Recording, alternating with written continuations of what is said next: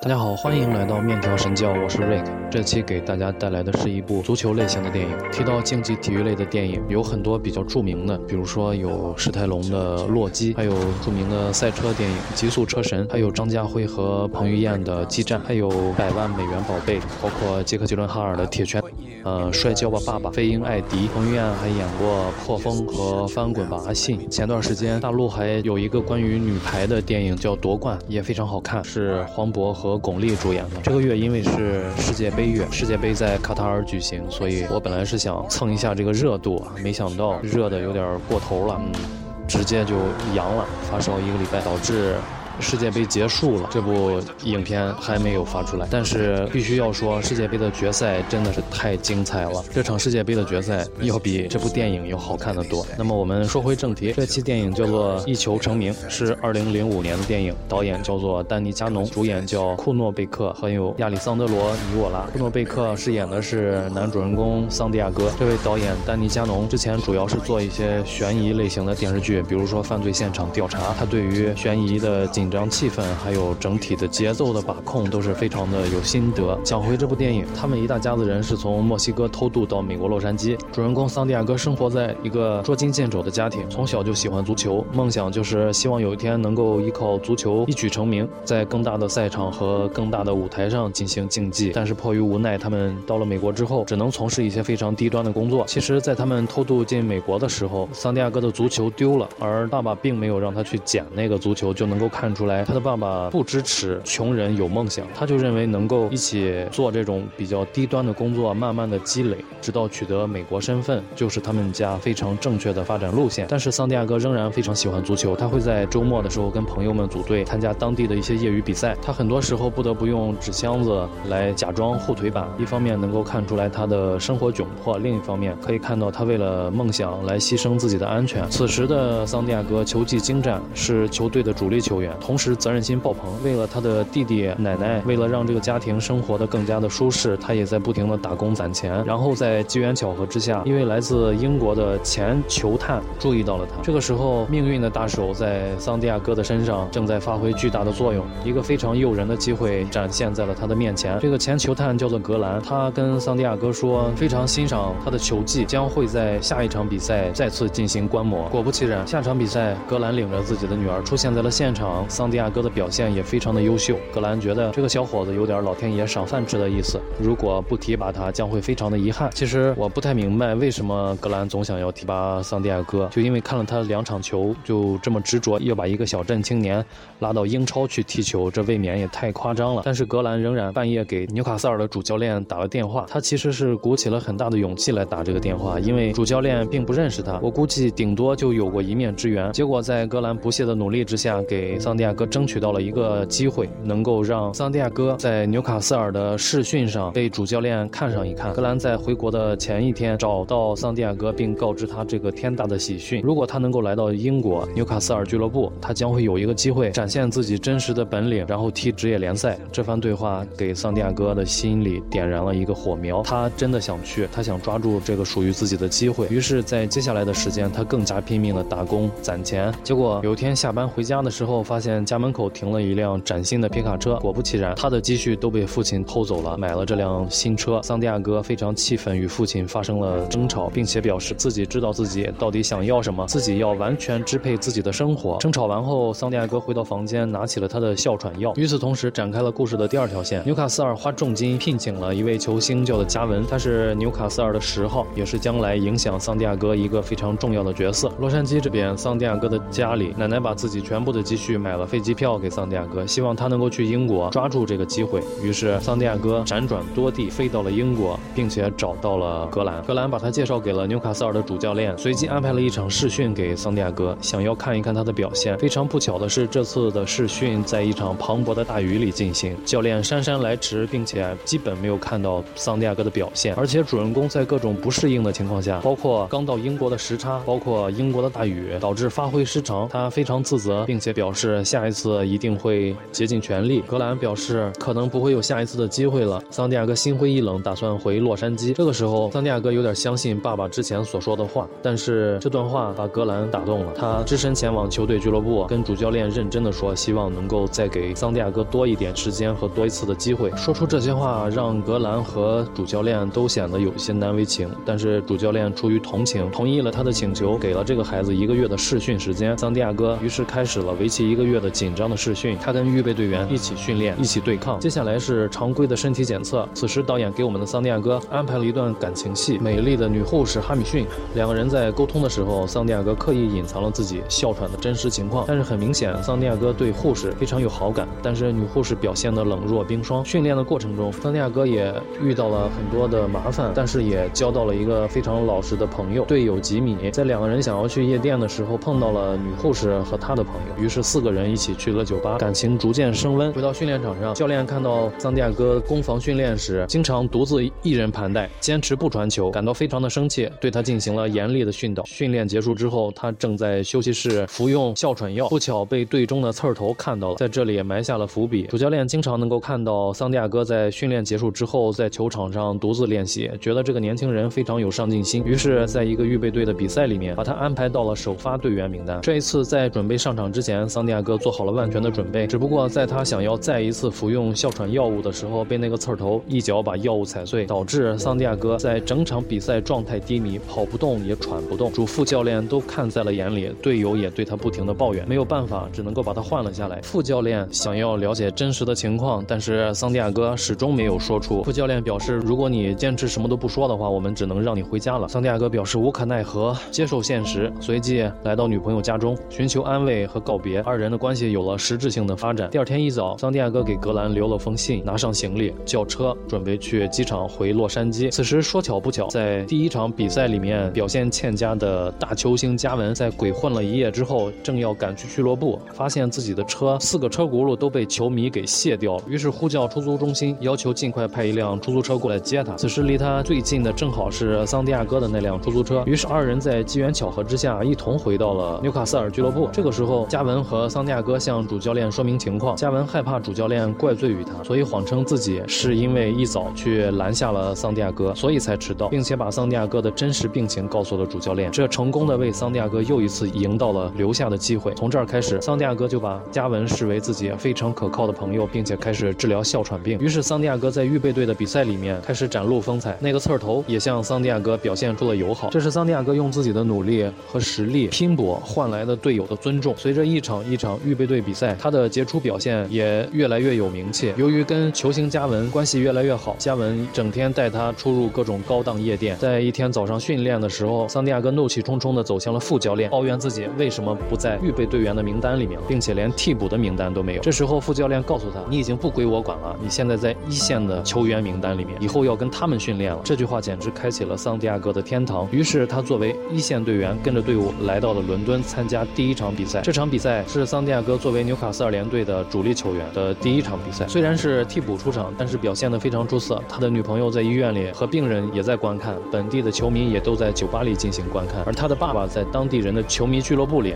也正在收看这场比赛。这时候，爸爸的脸上再也没有那种一脸不屑的表情，并且非常骄傲地承认那是我的儿子，受到了球迷的热烈欢迎。桑迪亚哥用自己精湛的盘带技巧突入禁区，引得对方后卫犯规，为自己的球队迎来了一个点球，由好朋友加文来主罚。哨声一响，加文轻松将点球罚进，全场欢呼，包括在俱乐部观战的父亲也在为儿子欢呼雀跃。这个时候，比赛结束，就在大家都非常高兴的时候，主教练却召唤桑迪亚哥，并再三叮嘱他一定要想着传球，这也为后面埋下了伏笔。庆功宴的时候，各种大明星纷纷登场，有贝克汉姆，有劳尔、吉达内等等，都是一些平时在电视或者是海报上才能够看到的明星，这让桑迪亚哥感到非常非常的兴奋。加文觉得这个庆功宴没有意思，随即带着桑迪亚哥来到了酒池肉林的酒吧。正在胡闹之时，被几个狐朋狗友拍下了照片，并卖给了报社。第二天，主教练看到了照片，责怪桑迪亚哥，并质问当时除了他，另外一个人是谁。其实主教练知道另外一个人就是加文，但是桑迪亚哥非常的够义气，并没有告密。但是他意识到大事不妙，他要跟自己的女朋友女护士哈米逊来解释这件事情。于是来到了医院，结果在医院看到了自己的朋友吉米，就是他在球队交到的第一个朋友。他的伤情非常严重，如果他想要留住。住双腿，那就必须放弃足球。这个时候，桑迪亚哥好像顿悟了，他认识到自己有限的职业生命就这么几年，不应该把他们浪费在夜夜笙歌上面，应该努力的精进自己的业务，向更好更强的未来去发展。于是他跟嘉文有了一次非常严肃的谈话，并且表示我们不应该像这样天天的堕落，如此下去，目前的成绩最后肯定也会被自己消耗光的。但是嘉文并没有听进去，并且让桑迪亚哥滚蛋。画面一转，来到了洛杉矶桑迪亚哥的家里，爸爸因为体力不支，在工作中心脏病发过世了。桑迪亚哥痛苦万分，在想要买机票回家的路上，突然开窍了。其实他应该更加遵循自己的想法，摆脱父亲一直以来对自己的束缚，所以毅然决然地留在球队继续训练。与此同时，嘉文也跑来跟主教练坦白，并且表示改过自新。这一点是非常出乎我意料的，因为这么一个花花公子说改就改，我觉得这个转折有点太突然。桑迪亚哥向教练表示，只有你能够评判我做得好或者是不好，并且就算是你说我做的不够好，我可能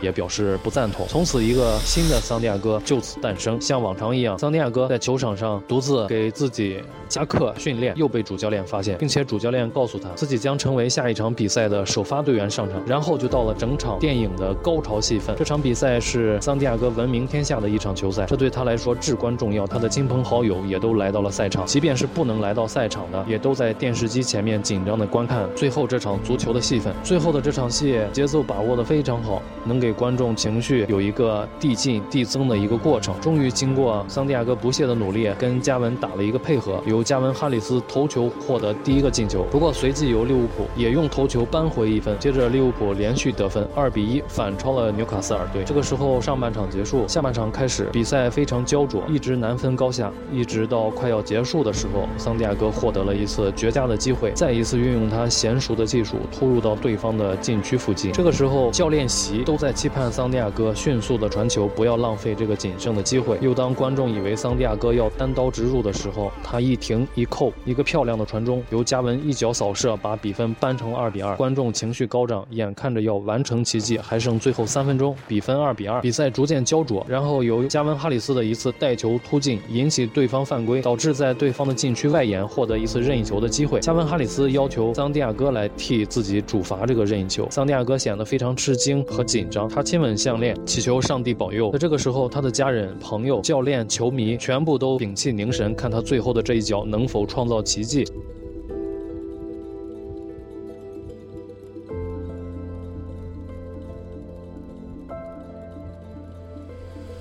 随着桑迪亚哥漂亮的一脚，足球画着弧线打进了球门的死角，全场欢呼。纽卡斯尔最年轻、最新的球员为联队在这场比赛的最后拿下了制胜的一球，所有人都为之欢呼雀跃。比赛结束，格兰上前祝贺，并告知有人要跟他通电话。电话那头是桑迪亚哥的奶奶，奶奶跟他说：“你不要以为你爸爸没有原谅你，在你踢第一场职业比赛的时候，你的爸爸在俱乐部里就已经看到了。”格兰说：“他现在也在天上看着你呢，你的爸爸一直视你为家。”这不一球成名呢，属于竞技类型电影里面得分中部偏上的影片。这种类型的电影一般都会给人带来非常强烈的视觉冲击和那种激情澎湃的肾上腺素。当然，除了竞技带给人的一些固定的特点之外呢，演员的表演也是非常重要的。我认为男主人公这个演员库诺贝克啊，他就饰演了从一个穷小子慢慢的进化成一个足球明星的这么一个过程啊。他的演技不是特别出众，给我印象比较深的反倒是他的那个朋朋友。加文，也就是亚里桑德罗·尼沃拉，他前面的整体的形象感觉就跟钢铁侠差不多，特别的放荡不羁、放浪形骸。最后呢，又有点浪子回头的意思，表现的都挺自然的，没有任何的违和感。就是他为什么会浪子回头的这么彻底、这么快，会给人一点错愕，其他的并不会有太大的不适感。这部电影其实就跟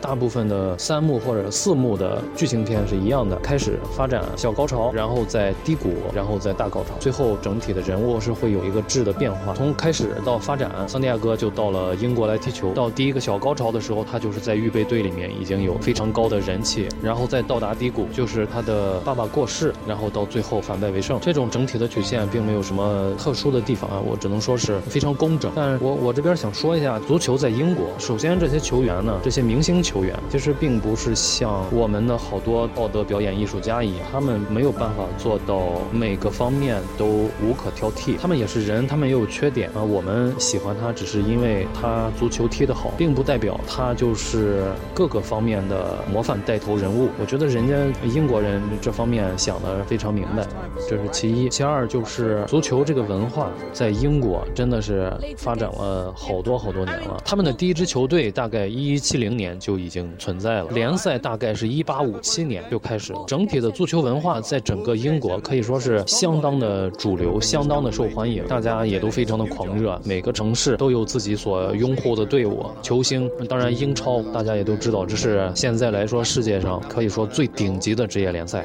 没有之一。出了非常非常多的球星，我个人觉得这给英国带来了非常多的好处，比如说经济收入，比如说全民的健身，还有一些国民的凝聚力。再者就是它其实也是一个非常方便的转移国内矛盾的一个方法。再者就是说起足球和英国，我们就不得不说的足球流氓文化，也是英格兰比较有名，对吧？因为他们这个足球联赛开始的时间早，那么相对应的这些附属文化肯定也是时间早。但是他们的这个足球流氓呢，确实是非常的有特色。足球流氓尽管是到一九六零年左右才开始引起广泛的公众注意，但是在十九世纪末期，主要用来表达这个球迷的情绪的方式，还是通过怒吼，怒吼对方的球迷，或者是球员，或者是裁判。到了二十世纪六十年代，足球暴力其实在英国之外的许多欧洲国家之中更严重。在一九六零年早期，英足协害怕外国球迷威胁，而试图让英国球队分立在欧洲联赛之外。六零年到七零年之间的足球暴力被设定在足球球场内打斗，但是随着管制的增加，犯法行为扩大到场外，并且日益严重。九零年因为希尔斯堡惨案和全座位体育场的推出，几乎所有的大规模足球暴力都发生在球场外，事件也上升波及到普通非球迷的社会阶层。我记得比较有意思的一条新闻是，一六年的欧洲杯英俄大战期间，上千名英格兰球迷被两百名俄罗斯球迷追着打了好几天，最后惨败。事情闹大之后，俄罗斯的总理普京还在公开场合站出来对英国道歉，并且发出了嘲讽。我知道在欧洲杯英俄对战之前，俄罗斯人就已经和英国人打过一架了，球迷闹事确实很丢人。但是我有一点想搞清楚，区区两百名俄罗斯球迷是怎么做到打赢上千英国球迷的？总的来说吧，英国球迷除了那种足球流氓之外呢，还是有很多专注于比赛本身的一种球迷，他们投入其中，甚至会观察教练的战术部署和人员调整，并对竞技体育精神有着极高的尊重。有时候会对表现出色的对手报以掌声，有时候也会为了支持自己的球队，驱车三百英里去客场看一场比赛，或者跟着主队远征到别的欧洲国家观看欧冠或者是欧联。从球迷的表现到英国当地各种俱乐部的球迷的附属产品，可以看到，真的足球这种文化在英国可以说是非常非常的主流啊。除了足球流氓这一块之外，也可以说是比较健康的、蓬勃的在发展。我们这里就不讨论那些比较阴暗的阴谋论的赌球或者是违法乱纪的一些行为。当然，如果有机会的话，哪个球迷不希望去英国来体验一下这种强烈的足球文化风情呢？下面要说一下这部电影的音乐，我觉得也是非常的精彩。主流的英伦摇滚为主，然后根据它的节奏，根据情绪搭配了不同的十四首电影原声乐，选用了绿洲乐队的四首，十四首歌基本上都是英伦流行风格的。然后这四首绿洲乐队呢，就可见这个乐队在英伦摇滚圈的地位非常的有代表性。我个人觉得，英伦流行有那么几支乐队，真的就是一想起他们那种湿冷的、孤独的、浪漫的、带点悲伤的气息，就弥漫开来了。冬天真的不能听，太冷了。比如山羊皮啊，比如绿洲，比如酷玩乐队，比如收音机头啊。其实跟前两天我想做那个海盗电台有非常密切的关系啊，因为那个电影基本上都是讲的七八十年代或者是更早之前的英国的这个流行音乐。在这里我们就着重讲一下绿洲乐队吧。虽然我个人是更喜欢山羊皮乐队，成立于九一年的曼彻斯特，原来不叫这个 OSS，原来叫做 The Rain。截止到零九年的六月呢，绿洲合唱团在全球范围内坐拥超过七千万的专辑销售量，包括了八次英国冠军单曲、七张英国冠军专辑、十五座 NME 音乐奖、九座 Q 音乐奖、四座 MTV 欧洲音乐大奖、六座全英音乐奖，包括二零零七年的杰出贡献奖，以及 BBC 电台听众票选三十年最佳英国专辑。绿洲合唱团也是三度获得了格莱美提名。九四年的时候，绿洲发行了他们的首张专辑《绝对可能》，从此他们成为了英式摇滚风潮的领导者。之后虽然最初的团员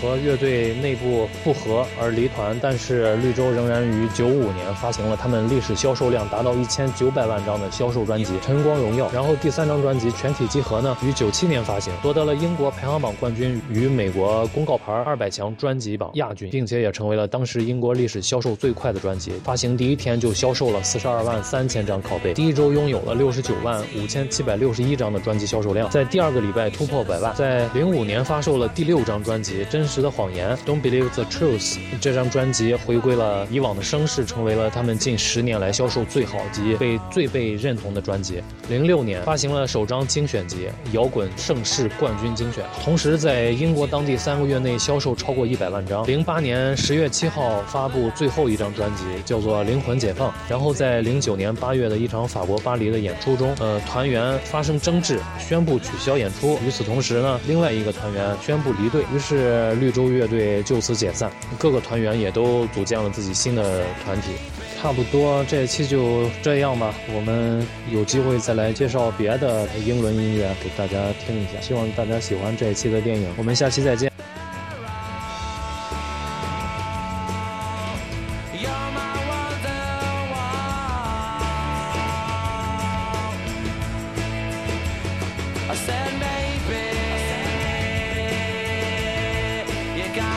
the one.